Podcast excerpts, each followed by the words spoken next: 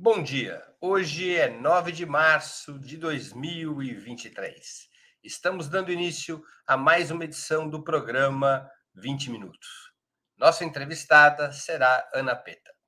Formada em artes cênicas pela Universidade de São Paulo, é atriz de teatro, cinema e televisão. Junto com sua irmã, Helena, dirigiu o documentário Quando Falta o Ar, vencedor da mostra competitiva do festival É tudo verdade. A obra mostra a história do sistema público de saúde em várias clínicas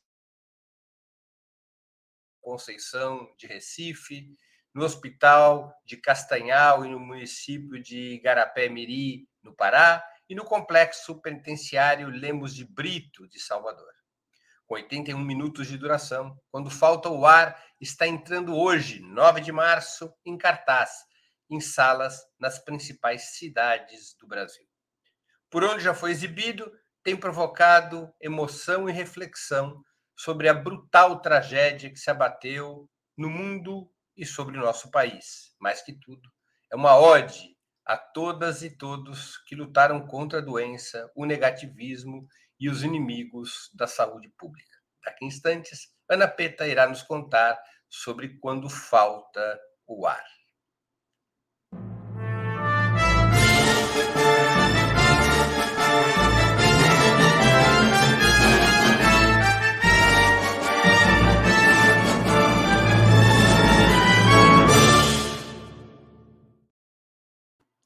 Bom dia, Ana. Muito obrigado por aceitar nosso convite. Uma honra ter sua presença no 20 Minutos em pleno dia de estreia do teu documentário Quando Falta o Ar. Bom dia, Breno. A honra é minha. Estou muito feliz de estar aqui conversando com você. Hoje é um dia muito especial. Vai ser muito bom estar aqui. Ana, como é que nasceu a ideia desse documentário? É, bom, começou a pandemia, né? Como todos nós, eu estava em casa, isolada e e, e tudo parecia muito apavorante, né? Toda a situação da pandemia, mais o governo Bolsonaro, é, a gente assistia a uma tragédia, né? E a Helena, minha irmã, é médica. Ela estava ela tava com um filho muito pequeno, muito bebê. Ela, ela é infectologista, né? Ela é infectologista. Ela estava com o filho bebê, ela não estava na linha de frente, ela estava muito angustiada porque ela queria fazer alguma coisa e eu falei: começa a conversar com seus colegas. E aí ela começou a fazer entrevistas por Skype.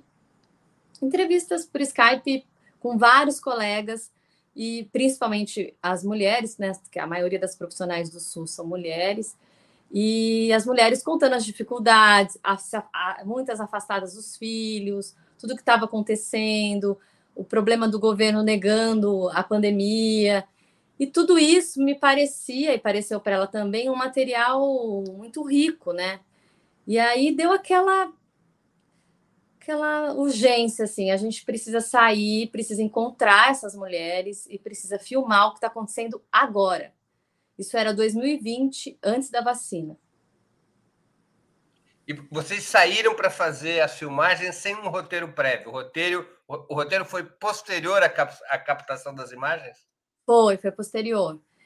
Inclusive, por exemplo, a gente fez muitas entrevistas, né? E depois decidiu que não entrar nenhuma no, no, no corte, né? Porque a gente. Documentário tem essa coisa, você se prepara. A gente se preparou, a gente fez essas conversas por Skype, a gente buscou referências, a gente assistiu muitos documentários, a gente estudou muito o que a gente queria fazer, mas o que acontece na hora é na hora, assim, e é essa abertura que é necessária para deixar a coisa acontecer. Então, quando a gente, depois que a gente fez todo o material, que a gente foi para a ilha de montagem, e aí começou a ser feito esse roteiro, e a gente decidiu não colocar as entrevistas e, e apostar na força das imagens, né? Antes de Quando Falta o Ar, você e tua irmã trabalharam juntas em Unidade Básica, uma série sobre saúde pública para, para a plataforma Universal TV. Com duas temporadas até o momento, parece estar sendo filmada uma terceira. Baseada, a série é baseada num livro da sua irmã. De alguma maneira, ter feito unidade básica influenciou no documentário? Ah, totalmente. É, unidade básica é essa, é essa vontade de contar as histórias do SUS. A Helena trabalhou numa OBS, então ela tinha muito essa, essa vontade de, de contar essas histórias, porque são histórias muito ricas, né? E aí a gente fez a primeira temporada, foi um sucesso, a gente fez a segunda temporada, foi um sucesso de público, é a, é a série com maior série nacional com maior público do Universal Channel, ela ficou disponível no Globoplay. E aí a gente fez terminou de filmar agora a terceira temporada, que é sobre a pandemia. Na verdade, essa terceira temporada, o material de pesquisa dela é o documentário. Muitas das entrevistas, as histórias foram usadas para fazer os roteiros da terceira temporada do Unidade Básica. Então, a nossa vontade de mostrar o SUS, de falar sobre o SUS, ela é antiga. É, é engraçado porque em 2010, quando a gente teve a ideia da, da série, depois em 2015, quando ela foi lançada, é, a mídia tratava muito mal o SUS. Então, quando a gente, quando eu ia dar as entrevistas de lançamento e tal, as pessoas perguntavam: "Ah, mas vocês estão fazendo uma série para mostrar a precariedade do SUS?" Eu falava: "Não. não. Nós estamos fazendo uma série para mostrar que apesar das dificuldades, tem profissionais e uma turma fazendo um trabalho incrível no Brasil que precisa ser valorizado. Hoje é diferente, né? Hoje as pessoas têm uma consciência maior da importância do SUS, né? É, então, eu acho que nesse, nesse, desse ponto de vista teve um avanço nesse sentido.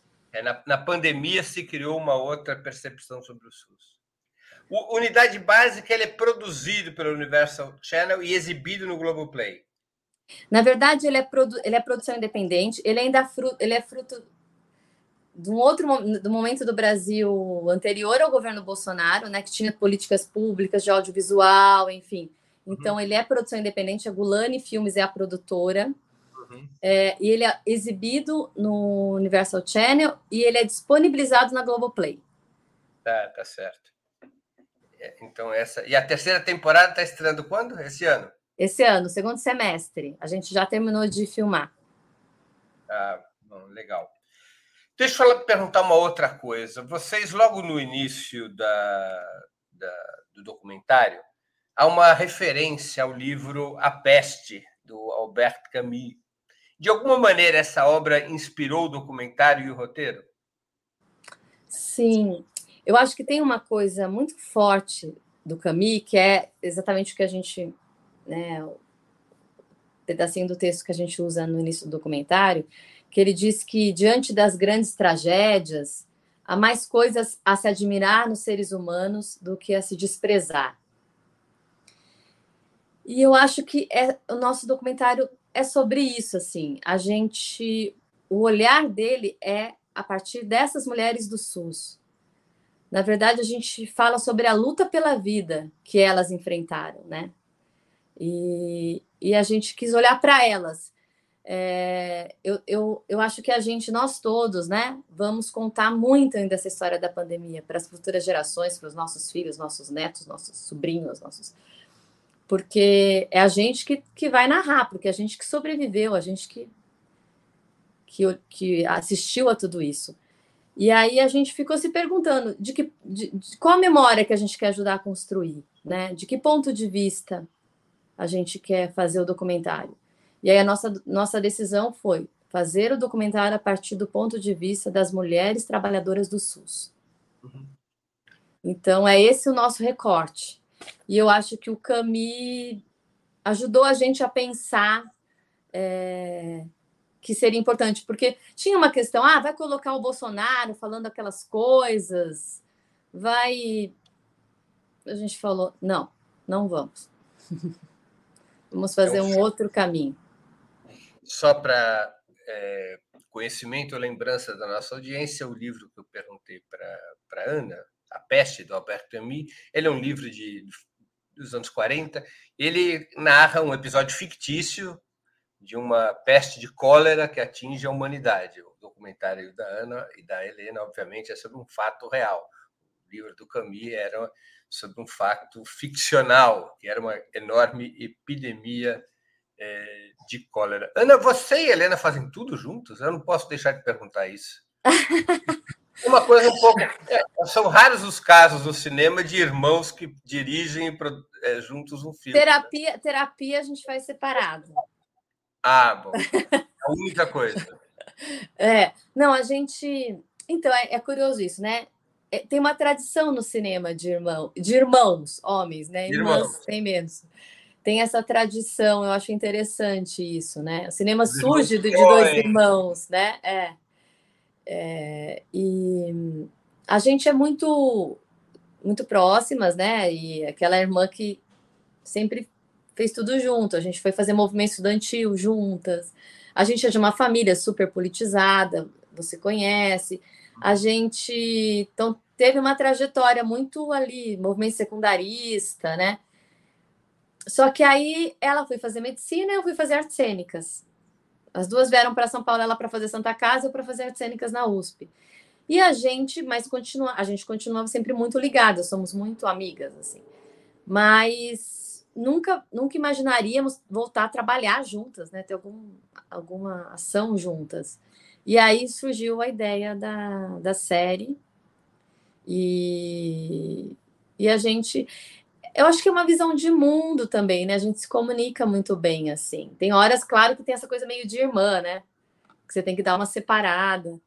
Mas no trabalho, assim, é muito legal, porque é muito complementar. Ela entende muito rápido o que, eu estou pensando, eu entendo muito rápido o que ela está pensando, então flui bastante, assim. Porque ela não tem uma formação cinematográfica, né? Não, mas ela, ela tem uma, uma pesquisa hoje, né? Depois de unidade básica e tudo, o doutorado dela foi sobre isso, sobre como a, o audiovisual retrata a saúde. Isso é uma coisa muito interessante. A gente até conversou ontem sobre isso, porque é, existe um imaginário construído sobre o audiovisual, e principalmente que, que atrai os estudantes de medicina e da área da saúde, que é o imaginário das séries médicas norte-americanas. Claro. Então, é um grande hospital com muita tecnologia. De preferência, o médico não quer nem ver o paciente, né? Dr. House é tipo isso, né? E, e uma coisa ultra tecnológica e tal. E a nossa busca, que é a unidade básica, que é o quando faltou, era de falar desse, dessa outra medicina, né? Dessa, desse lugar do, da atenção primária, do, do corpo a corpo, do cuidado com as pessoas, do olhar para as pessoas. E, e esse imaginário precisa ser construído no audiovisual também para que as pessoas possam, para que os estudantes, a juventude, possam olhar uma, uma perspectiva de trabalhar em saúde num outro lugar, que não é esse lugar das séries médicas norte-americanas, sabe? Então a gente, ela trabalha isso, ela estuda isso e então ela é uma pesquisadora também de audiovisual. Entendi. Você gosta das séries médicas americanas? Não, eu como espectadora eu gosto. Eu acho muito bom. Aquela primeira, com o Gene Clooney, que foi a que mais a primeiro fez sucesso é, dos anos 90. Ah, esqueci o nome. Bom, é uma de grande repercussão. Enfim, você gosta Enfim, do Dr. House? Eu gosto como entretenimento, assim, acho interessante. Grey's Anatomy, eu acho legal, mas é isso, assim, a gente é brasileira, né? A gente vive uma outra realidade, a gente precisa é, pensar no, no que a gente está tá produzindo, né? No que a gente está produzindo de imaginário, de tudo. Então eu é, eu acho que a gente procura um outro caminho. Por que, que o documentário escolheu as mulheres, as trabalhadoras do sistema público de saúde como protagonistas? E então é engraçado. São das enfermeiras. É engraçado porque o. Desculpa, Breno. Oi. O final dessa pergunta eu não, não peguei. Não, eu perguntei por que, que, o documentário escolheu as mulheres, as trabalhadoras do sistema público de saúde como protagonistas, e, em particular, as enfermeiras. É... Primeiro, assim, eu até brinco, eu falo, gente, eu não fico fugindo dos homens quando estou filmando, não, não. É porque são maioria de mulheres mesmo, assim. É, é 70%, né? Das trabalhadoras do SUS são mulheres. E e as mulheres que nós encontramos estavam desde a, a limpeza, que é a maioria de mulheres, né? A, a enfermagem é a maioria de mulheres, as agentes comunitárias de saúde, as médicas e as chefas. As, as coordenadoras da UHC aqui em São Paulo, que é um dos lugares que a gente filmou, teve a maior UTI Covid do mundo. E quem coordenou é a Ró, que é a personagem do nosso documentário, e é uma mulher. Então, em, em todos os níveis, elas estavam à frente. E a gente achou que era esse, era esse o, o, que devia ser o caminho do filme também. Agora, mas esse foi o ponto de partida, ou seja, a ideia, o objetivo antes de vocês começarem as filmagens, ou isso foi uma conclusão é, quando vocês fizeram as filmagens nos distintos pontos de locação? Foi uma conclusão depois das entrevistas. Das entrevistas. Esse período de entrevistas por Skype, né? Em casa ainda, tal. Foi uma conclusão a partir daí. Aí a gente foi foi encontrá-las, né? A gente foi, foi, foi, foi a campo. Quando falta o ar, talvez a gente pudesse dizer assim, é quase um libelo, né? uma ode, uma defesa muito forte do Sistema Único de Saúde, que funcionou como uma trincheira de racionalidade, de espírito público contra o negacionismo estimulado pelo governo da época e um negacionismo que chegou a contaminar parcela dos próprios profissionais da saúde. Né? É, você acha que o documentário, além de defender o SUS, aponta para a necessidade de reforçá-lo, ampliando sua qualidade, ampliando seu financiamento? Você acha? Eu ouvi uma crítica de um, um comentário em algum canto, uhum. quando eu estava aqui pesquisando para a nossa entrevista. Alguém que disse: o documentário romantiza o SUS, não mostra as dificuldades passa uma impressão de que se for assim, tudo bem. O que, que você acha disso? Então, eu, eu acho que não. É claro que o documentário tem um. A gente tem, uma, a gente tem um, um posicionamento, né? Inclusive, a gente termina o filme falando, é uma homenagem aos profissionais do SUS. Então, a gente tem esse posicionamento. Agora, é, o tempo todo você assiste a precariedade, assim, no, no filme. Você vê que são que as pessoas estão trabalhando em condições muito difíceis, assim. é, principalmente é, no Pará, em Recife, né? Ainda o HC você tem uma estrutura maior e tal, mas você aqueles aqueles eu, eu tenho uma eu tenho uma, uma visão depois que eu fui população ribeirinha, né? A gente pegou um barco e foi, acompanhou o trabalho da, da equipe de saúde, tudo, de que o SUS é quase uma aventura utópica, sabe? É uma que se transformou em política pública. Mas quando você vê aquela equipe dentro de um barquinho, viajando horas e horas no rio para chegar num lugar que as crianças não são nem, não são, não, não são nem registradas, assim, as crianças não existem para o Estado, né? para cuidar das pessoas é, numa sociedade capitalista, né, que tudo é, é, mediado pelo dinheiro. Isso tem uma, para mim, tem um valor assim é, excepcional, assim, é quase que é isso, é um, como deveria ser o mundo, assim, né? Todo mundo ter direito a ser cuidado.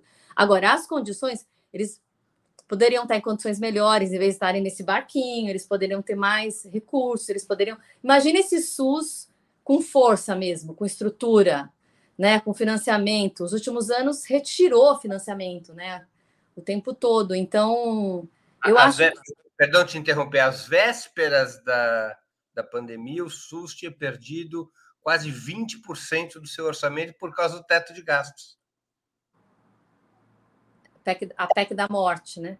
A PEC da morte tinha tirado 20% do financiamento do SUS para 2020, que é exatamente o ano da pandemia. E você vê, no filme não tem como disfarçar, assim, você vê, você vê que é precário, que é difícil. Essa coisa da, dos respiradores, né? Da, a, a Eli fala, a gente tinha que escolher para quem que a gente colocava o respirador, porque não tinha dois para duas pessoas, tinha um. Claro. Essa, esco essa escolha, assim, é, a gente ouviu de muitas profissionais, essa escolha arrebentou emocionalmente com muitos profissionais. Qual era o tipo de suporte que esses profissionais, em particular que essas profissionais tinham? Ou seja, porque não deve ser fácil do ponto de vista da saúde dos próprios, das próprias profissionais, do ponto de vista das suas condições familiares e do ponto de vista das suas condições psicológicas, enfrentar durante tantos meses uma barra tão pesada. Havia suporte a essas profissionais? Ou elas estavam, como gostam de dizer os cubanos, por la libre, ou seja, estavam. Ah, elas estavam abandonadas. Elas se conectavam entre elas, né? Entre, entre os colegas, assim, para segurar, mas estavam completamente abandonadas. Não estavam só abandonadas, né? Não, só não, não tinha suporte, ainda tinha gente jogando contra. Então, os pacientes chegavam pedindo cloroquina, elas tinham que dizer que não podiam dar, que não, não fazia efeito nenhum, que não era para dar. Aí tinha gente que brigava porque queria cloroquina, que tomava cloroquina e chegava com os efeitos colaterais da cloroquina. Então, assim, não é só falta de suporte, na verdade, é um. É um foi um. Foi, foi... Eu fico pensando, assistindo o documentário, eu fiquei pensando, pô, é, depois de um dia no qual você teve que escolher para quem distribuir respirador e, portanto, você indiretamente escolheu quem ia viver, quem ia morrer, a pessoa, a, a situação mental de quem decide isso depois de uma semana deve estar tá muito abalada, né? Ou seja, deve estar tá sob uma, um estresse é, brutal e não havia nenhum tipo de apoio é, psicológico, nenhum tipo de apoio a essas profissionais a não ser iniciativas é, voluntárias, né? Durante a pandemia, então, tinha psicólogos que se organizavam para prestar algum tipo de solidariedade, de apoio psicológico e tal. Mas do Estado, alguma coisa hum, é, para todo mundo, uma coisa organizada, não tinha. E as sequelas são terríveis. Tem muitos profissionais que ainda não não conseguiram se recuperar emocionalmente. Muito problema de saúde mental, é, depressão, porque foi uma barra muito pesada. Ana, como é que essas profissionais conviviam com a morte das próprias profissionais? Porque o Brasil chegou a ter o maior índice de, mor de enfermeiros e enfermeiras mortos durante a Covid, né? em relação ao número de enfermeiras. Como é que elas conviviam com a morte dos seus próprios colegas? Meu Deus do céu, eu não consigo nem é por isso que a gente quis fazer o filme, assim, porque é uma. Não sei dizer, é uma força. Elas tinham uma força.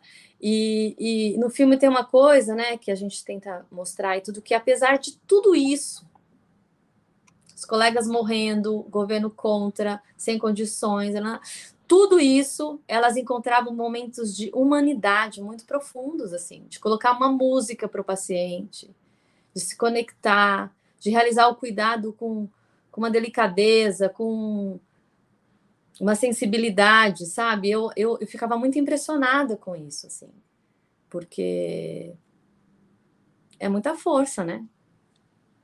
Qual foi o critério que vocês usaram para escolher os locais de filmagem? Primeiro, a gente achava importante ter uma, uma certa uma diversidade regional, né? E ter também um, é, uma diversidade de níveis de atendimento. Então, a gente filmou dentro de um presídio, a gente filmou numa UBS, a gente filmou população ribeirinha, a gente filmou, filmou dentro do HC, que é um hospital. Então, ter vários níveis de atendimento do SUS para entender essa. É, né, o, então, como é grandioso isso, como é, como acontece em várias, em várias etapas. Entendi. Como é que vocês têm sentido a reação do público que assiste quando falta o ar? As pessoas ainda querem se lembrar daqueles tempos terríveis da pandemia, no seu auge, ou preferem esconder esses tempos em algum canto obscuro da memória? Eu acho que, em geral, as pessoas preferem esconder. E eu imagino que isso seja natural, assim. Eu fico pensando depois de uma guerra, depois da Segunda Guerra, depois fim da ditadura militar. Eu fico pensando que momentos assim é, deve. Derrota do Brasil por 7 a 1 contra a Alemanha. A derrota do 7 a 1 Você quer dar uma esquecida, né? Você quer dar uma. Vamos, vamos, vamos, pra, vamos, vamos pensar para frente, né? Mas o que eu vejo é que quando as pessoas assistem, elas ficam muito impactadas com, com essa coisa de é mesmo, a gente viveu isso. É verdade, a gente, né, a memória assim. Eu acho que esse esforço de não deixar esquecer para que a gente consiga elaborar esse luto coletivamente, para que a gente faça as reparações necessárias, né, para que a gente acerte essas contas todas, para que não se repita, né? É, eu acho que é um esforço que a gente tem que fazer o tempo todo, porque a nossa tendência, eu acho que é um pouco querer esquecer. Claro. Antes de continuarmos, eu queria pedir a vocês que contribuam financeiramente com o Opera Mundi. Há seis formas de fazê-lo. A primeira é assinatura em nosso site, operamundi.com.br barra apoio. A segunda é se tornando membro pagante em nosso canal no YouTube. Basta clicar em Seja Membro e escolher um valor no nosso cardápio de opções. A terceira é contribuindo com o Super Chat. A quarta, com o Super Sticker. A quinta, através da ferramenta Valeu, valeu demais quando assistirem aos nossos programas gravados. E a sexta forma de contribuição é através do Pix. Nossa chave no Pix é apoia.operamundi.com.br. Vou repetir. Nossa chave no Pix é apoia.operamundi.com.br. O jornalismo de Opera Mundi, comprometido em colocar a verdade acima de tudo, depende do apoio de seus leitores e espectadores para se manter e se desenvolver. Escolha uma das formas de contribuição e se engaje na batalha democrática de fortalecer a imprensa independente. Eu também quero anunciar o brinde que nós estamos oferecendo, oferecendo para todos os assinantes do site e aos membros pagantes do canal de Ópera Mundi no YouTube, tanto aqueles que já são assinantes e membros pagantes, quanto aqueles e aquelas que vierem a ser assinantes e membros pagantes. Estará disponível para os assinantes apenas um link exclusivo que dará acesso ao curso Contando Histórias, PT 43 anos de luta, é, elaborado e apresentado pelo historiador Walter Pomar. São seis episódios absolutamente imperdíveis. Trata-se de uma coprodução entre o Opera Mundi e a ELAP, Escola Latino-Americana de História e Política. Portanto, assine nosso site, tornem-se membros pagantes do nosso canal no YouTube para ter acesso a esse link e também, claro, para apoiar o desenvolvimento de Opera Mundi como veículo de comunicação. Eu também quero aproveitar para lembrar que quando falta ao ar está estreando hoje, 9 de março, em salas por todo o país. É, quero recomendar fortemente a todos e todas que estamos assistindo que compareçam ao cinema, comprem seus ingressos e assistam esse belíssimo documentário vencedor do, da mostra competitiva do festival É Tudo Verdade e um retrato pungente sobre o que foi a luta contra a Covid-19 durante a pandemia. Esse documentário, quando falta ao ar, foi dirigido pela Ana e Helena Peta, as nossas irmãs Cohen, as nossas irmãs do cinema brasileiro, e é um espetáculo também em termos de qualidade de produção. Me tocou a qualidade da produção, que, que foi, é, foi feita, foi é, conseguida para apresentar esse documentário ao público. Portanto, localizem pela internet qual cinema da sociedade que está passando, é, quando falta ao ar, e vão ao cinema. Hoje estreia, hoje, 9 de março, estreia é, o documentário da Ana e da Helena Peta. Ana, como é que foi financiar e produzir esse documentário em plena era Bolsonaro? Então, foi uma luta, né? A gente conseguiu o apoio do Todos pela Saúde, que foi uma iniciativa que reunia na coordenação vários médicos, Drauzio Varela, Paulo Chapchap, é, Gonçalo Vecina, e foi uma, uma iniciativa do Itaú, para várias ações, na verdade. E a gente apresentou um projeto e eles aprovaram o nosso projeto é, a, a, produtora é uma coprodução entre a Paranoide e a Clementina Filmes. O produtor é o Manuel Rangel. E a gente, a partir desse apoio do Todos pela Saúde, a gente conseguiu viabilizar a filmagem do documentário. Agora, vocês não tiveram acesso a nenhum tipo de financiamento público para o documentário? Não, não, não, seria impossível. seria impossível, né? Porque, enfim, houve um desmonte total e, não dariam para a gente também. Mas é, é não, não seria não seria possível. E também tinha uma urgência, né? A gente tinha que fazer na hora, né? Não dava para esperar um edital. Quanto tempo, de... anos. Quanto tempo teve entre a ideia e o lançamento? Entre a ideia e a exibição nos, nos primeiros festivais? A ideia e a execução foram, sei lá, dois meses. Assim, a gente decidiu fazer, conseguiu o dinheiro, já estava filmando. É, isso 2020. Até final de 2020 a gente filmou. A gente estreou Não É Tudo Verdade, aí a gente ficou um ano montando, trabalhando na montagem pós-produção, e aí 2022, março de 2022, a gente estreou Não É Tudo Verdade. Uau, toque de caixa. É, foi tudo muito rápido, né? Assim, para os tempos do cinema, foi tudo muito rápido, mas é porque tinha uma urgência, né? A gente tinha que. Era na hora que tinha que ser feito, né? Ana, é difícil colocar em cartaz um documentário brasileiro tão pungente e politizado, ainda mais dirigido por duas mulheres com longa militância comunista. Como é que vocês estão lidando com as redes monopolistas de distribuição e, exibição? É muito difícil colocar em cartaz um filme brasileiro. Aí é muito mais difícil um documentário. Aí mais ah, nós estamos é tá difícil, mas é, a gente vocês, tá... vocês listaram todas as dificuldades possíveis. É e resolveram optar por todas elas. É. E aí é um filme que fala de Covid, e aí é você vê que a nossa a gente é, a gente é resistência. É, mas a gente tem um parceiro incrível, que é o Ademar Oliveira, que, que dirige os espaços Itaús, né? Em São Paulo, no país todo, que é um guerreiro do cinema de rua. Acabou anos. de travar uma batalha agora ali na Augusta para conseguir manter o espaço. E o Ademar é maravilhoso, ele tá, ele pegou o filme na mão, ele tá abrindo espaço, tá programando em muitos lugares. No final a gente vai ter muitas salas é, exibindo o filme em horários diferentes, mas estamos aí. A gente, eu acho que essa coisa da militância faz também a gente aprender a lidar com, com, com pouca coisa, pouco recurso, sabe? Assim, a gente vai vai abrindo espaço, vai conversando, vai agitando, né? Vai divulgando. Eu acho que isso também ajuda de um ponto de vista. A gente está acostumado a fazer as coisas assim, né, Brena? A gente está acostumado a fazer um esquema alternativo, a gente está acostumado com o difícil. Então a gente vai vai fazendo o que a gente pode. De alguma forma, o governo federal teria instrumentos para ajudar na distribuição desse filme, ainda que seja num circuito alternativo, fora das salas tradicionais de cinema? O governo hoje, você fala? Claro, claro, hoje. É, não, ontem, inclusive, o, o presidente Lula falou: ah, a gente, muita gente precisa ver esse filme, como é que faz e tal.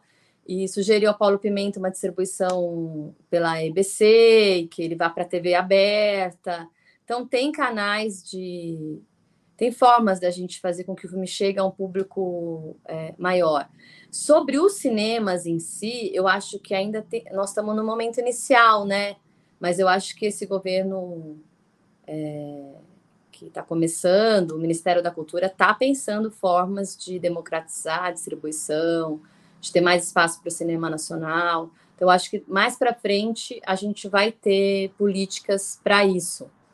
É, hoje a gente hoje está muito no começo ainda, mas eu acho que isso vai para as próximas produções, né? Quem vai estrear mais para frente vai ter mais oportunidades, sim.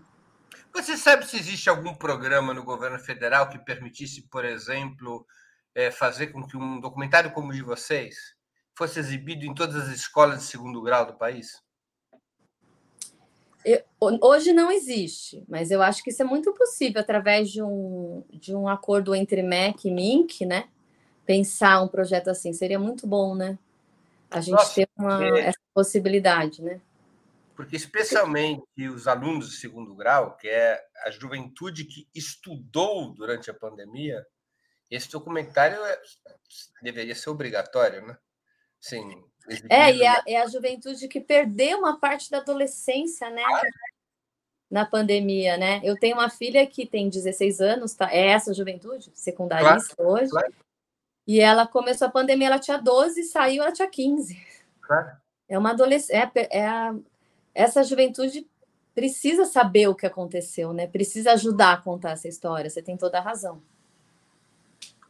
Você acha, e agora minha pergunta mais genérica, você acha que com o governo Lula, a produção cinematográfica brasileira, incluindo documentários como o Quando Falta o Ar, poderia estar vivendo ou poderia viver um renascimento? Porque hoje... Ah, eu, eu sou esperançosa, sou, sou otimista, eu acho que vai viver.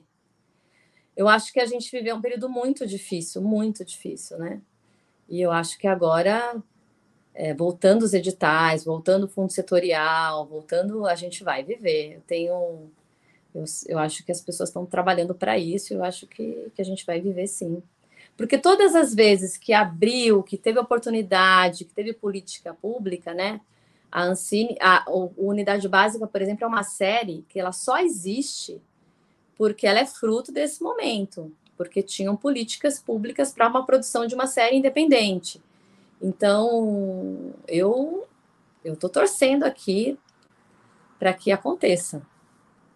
Você sente entre atores, atrizes, diretores com quem você convive ou contata é, um clima de efervescência do tipo vai mudar vai mudar essa situação e agora é hora de criar e produzir? Tem esse clima? Tem, total, total.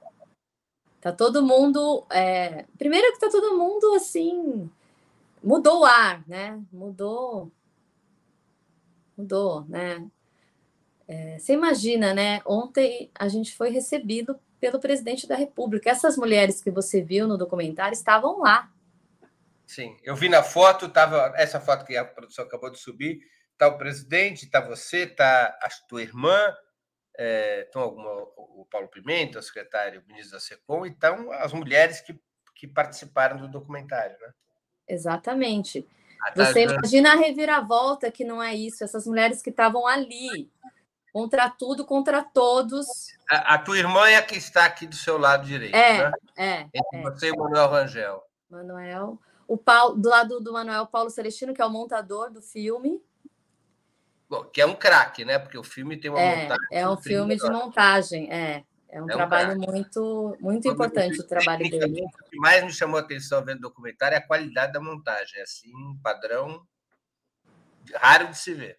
Porque é uma montagem, é muito difícil, né? Porque a gente não optou por montar cada lugar separadamente, né? É, claro. O Paulo sugeriu uma montagem que vai vai criando outras conexões, é. que não é a, não é a, a separação. Um é, exatamente. E aí tem que ter, para cada corte, é, um, é uma sensibilidade, né? Essas profissões técnicas do cinema me provocam muita admiração, porque eu não sei como é que conseguem fazer isso. Som, é. montagem, é, é um negócio é. espetacular. Né? Ana, é, deixa eu te fazer uma pergunta que, que é um pouco o debate dos últimos anos, mas que ele ainda está em voga. Por que, que o fascismo e seus filhotes, como o bolsonarismo, odeiam tanto a cultura e o cinema? E por que, que este ódio tem tanta vazão, ainda mais num país como o Brasil, que é um país é, inundado por ramos culturais muito potentes? Por que, que o fascismo, não só porque o fascismo tem esse discurso do ódio à cultura, mas como é que esse discurso consegue impregnar setores da sociedade? Eu também eu me pergunto muito isso, sabia? É, eu não sei, eu acho que a gente mexe com alguma coisa que está relacionada à liberdade, né? A expressão, ao não racional, a sensibilidades, a coisas. A gente mexe com, com o imaginário. Eu acho que isso, isso é muito perigoso para eles, né? Porque eles precisam eles precisam fechar, né? Eles precisam fechar, eles precisam é, dirigir as pessoas para um lugar do não pensamento, da não sensibilidade, da não liberdade. É, tudo que mexe com liberdade, é liberdade sexual, é liberdade. tudo que mexe com liberdade para eles é uma coisa apavorante, assim, né? E eu acho que os artistas, quem trabalha com cultura, com arte, trabalha com esse material. Essa é a nossa, essa nossa matéria, essa nossa, com isso que a gente trabalha. Né? E, e a gente question, é, é, mais questionador, é mais crítico, né? Quanto mais liberdade, mais você vai é, ampliando as suas possibilidades, a sua visão das coisas. Eu acho que isso é muito aterrorizante. E acho que tem uma parte também que tem a ver com uma frustração pessoal das pessoas, assim, também, não sei. Uma frustração? Como assim? Eu acho que os bolsonaristas são pessoas muito, em geral, pessoas muito frustradas com a própria. Claro, com a própria vida. Com a própria vida, né? E uma vida ligada à arte, à cultura, eu sou suspeita para falar, mas eu acho que é uma vida. É de, de alegria, né? De, de muitas possibilidades, assim. Acho que a gente incomoda também pela alegria. Não sei, é uma, é, é, a gente tem que pensar mais, mas um pouco das coisas que vêm para mim. Assim. Até porque esse vírus do ódio à cultura não está morto, ele só está parcialmente ah, sim, sim. na defensiva. Né? Sim, sim. Ana, nós... e novos projetos? Bom, a gente vai lançar a terceira temporada da série, segundo semestre. É...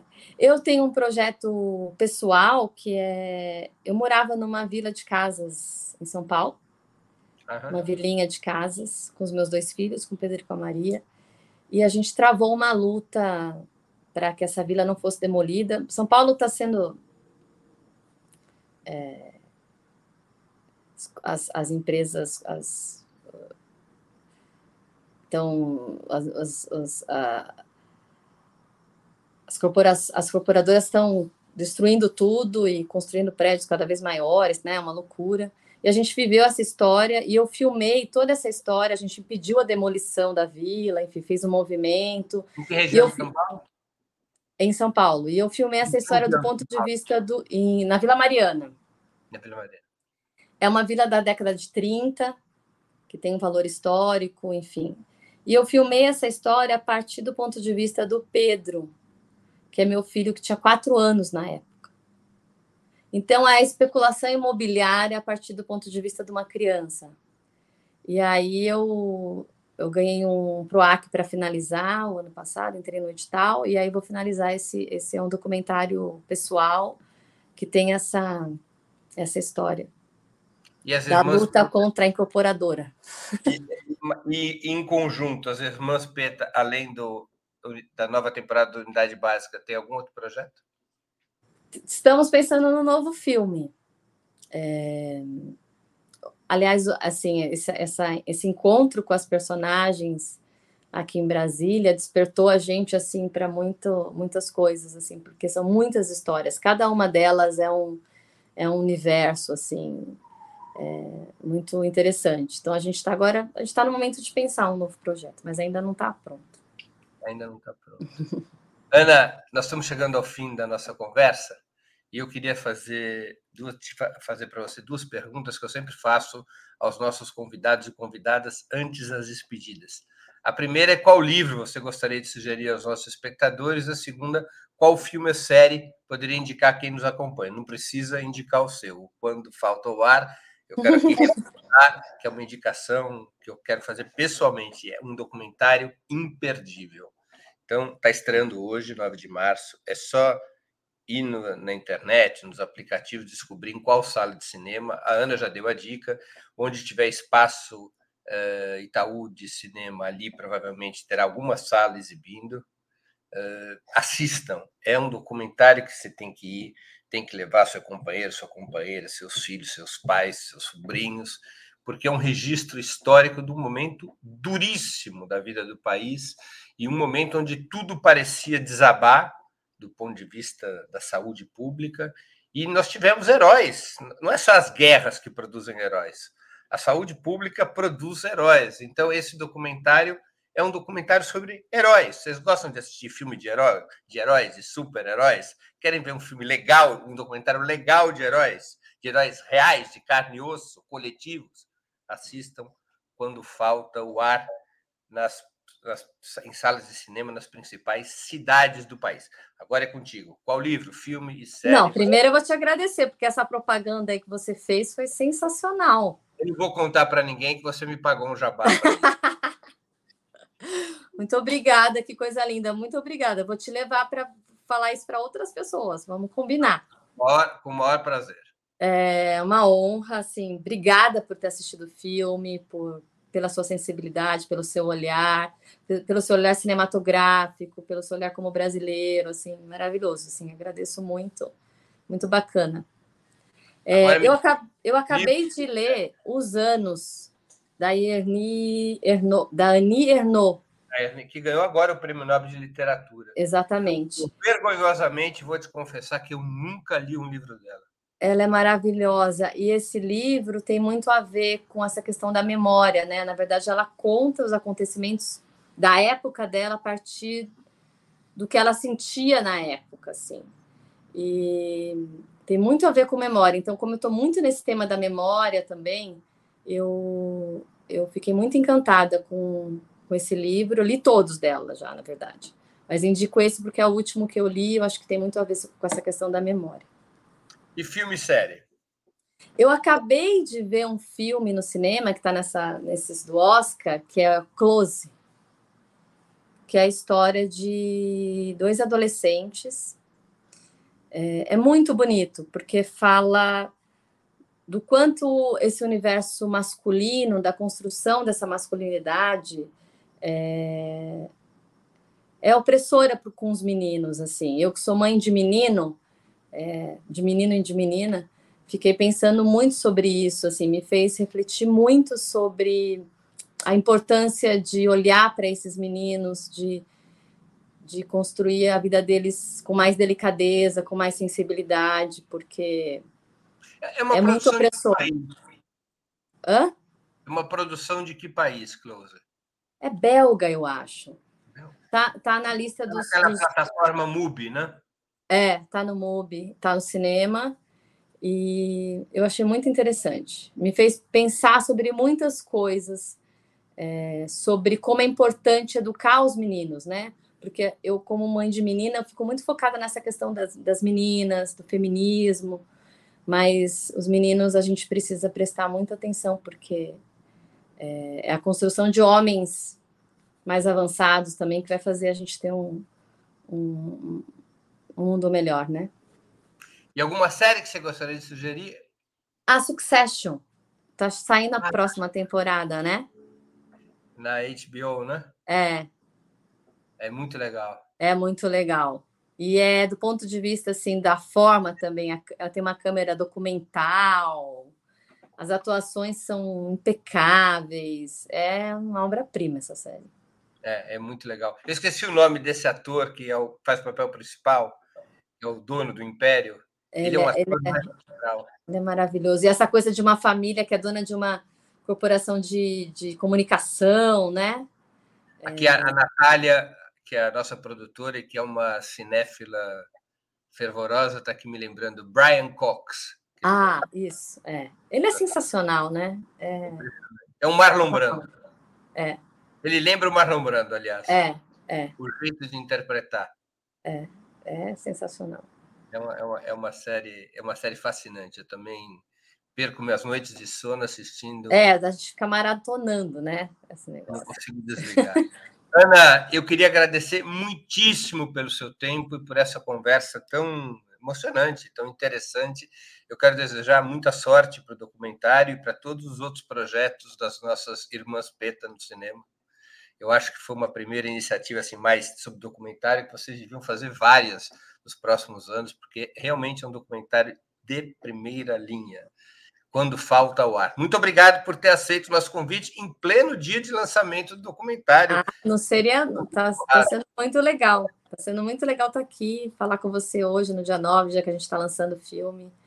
Agradeço demais o convite, adorei. Foi uma conversa Ah, uma conversa de companheiros também, né? É muito legal, porque a gente se comunica. É isso aí. Boa sorte e muito obrigado, Ana. Boa e sorte. A sua irmã também. Muito obrigada, viu? Até logo.